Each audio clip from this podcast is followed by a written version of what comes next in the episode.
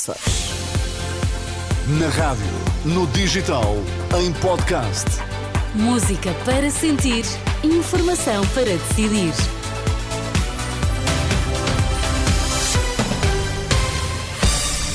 Seja bem-vindo à Renascença, início da sua tarde de quarta-feira. Está comigo Sónia Santos até às 5 nas notícias. O Vítor Mesquita. Boa tarde, Vítor. Boa tarde, Sónia. Quais são os temas em destaque? Líder dos Super Dragões detido, o Ministério Público confirma buscas relacionadas com a Assembleia Geral do Futebol Clube do Porto. A Ordem dos Advogados contesta demora na conclusão dos, dos, interrogatórios na investigação relacionada com a Madeira. O Jornal da Uma na Renascença, edição de Vítor Mesquita.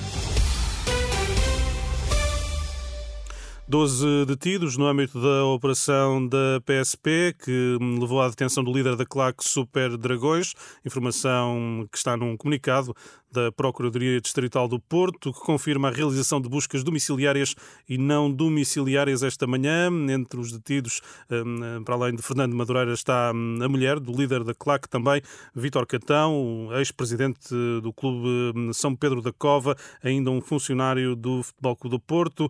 É investigada na alegada prática dos crimes de ofensa à integridade física no âmbito do espetáculo desportivo ou em acontecimento relacionado com o fenómeno desportivo. Eh, coação agravada, ameaça agravada, instigação pública, um crime, arremesso de objeto, ainda atentado à liberdade de informação. Em causa, segundo o Ministério Público, estão os incidentes na Assembleia Geral do Futebol Clube do Porto em novembro. Há instantes, a PSP hum, divulgou também um comunicado junto à hum, Divisão de Investigação Criminal da Polícia de Segurança Pública no Porto. Está a repórter Ana Fernandes Silva, agora em direto. Ana, o que diz esse comunicado? Vitória, este comunicado diz que são 12 os detidos no âmbito do inquérito do Ministério Público, do Departamento de Investigação e Ação Penal do Porto. A investigação teve origem o ano passado, na sequência, tal como disseste, da Assembleia Geral Extraordinária do Futebol Clube do Porto, que ocorreu a 13 de novembro.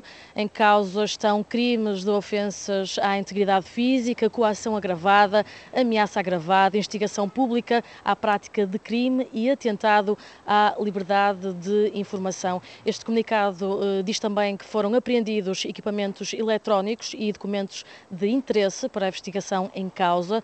Foram também apreendidos esta manhã estupefacientes, nomeadamente cocaína e haxixe.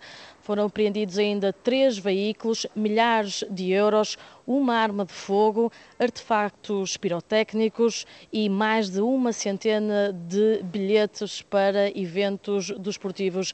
Vitor, eh, o comunicado diz também que os detidos vão ser presentes amanhã junto das autoridades judiciais competentes para o primeiro interrogatório.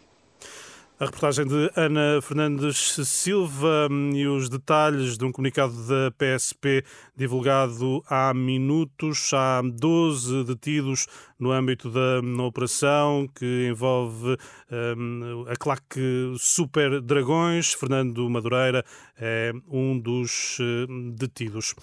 A Ordem dos Advogados contesta a demora na conclusão dos interrogatórios no âmbito da investigação às suspeitas de corrupção na Madeira.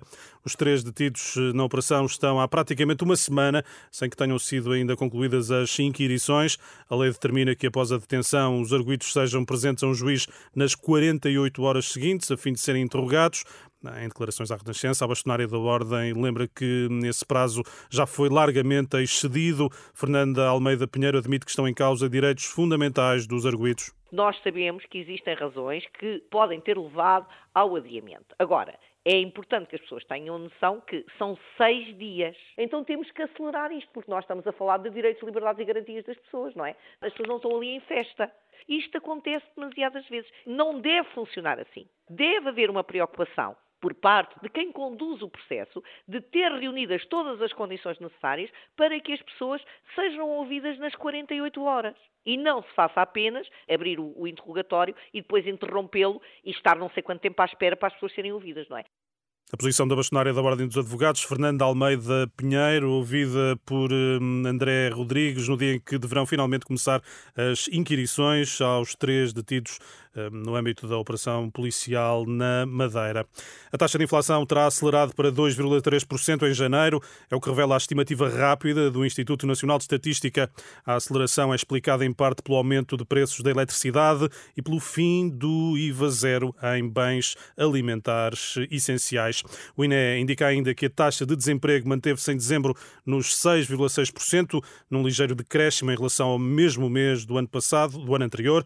Dados eh, provisórios apontam para uma estabilização eh, do emprego e do desemprego face ao mês de novembro. É um novo máximo histórico. O alojamento turístico registrou 30 milhões de hóspedes no ano passado. As dormidas foram mais de 77 milhões, há um aumento superior a 10% em relação a 2019, período pré-pandemia. Segundo o Instituto Nacional de Estatística, as dormidas dos mercados externos predominaram, representam quase 70% do total. Vítor, temos encontro marcado para as duas. Isso Até mesmo. já. Até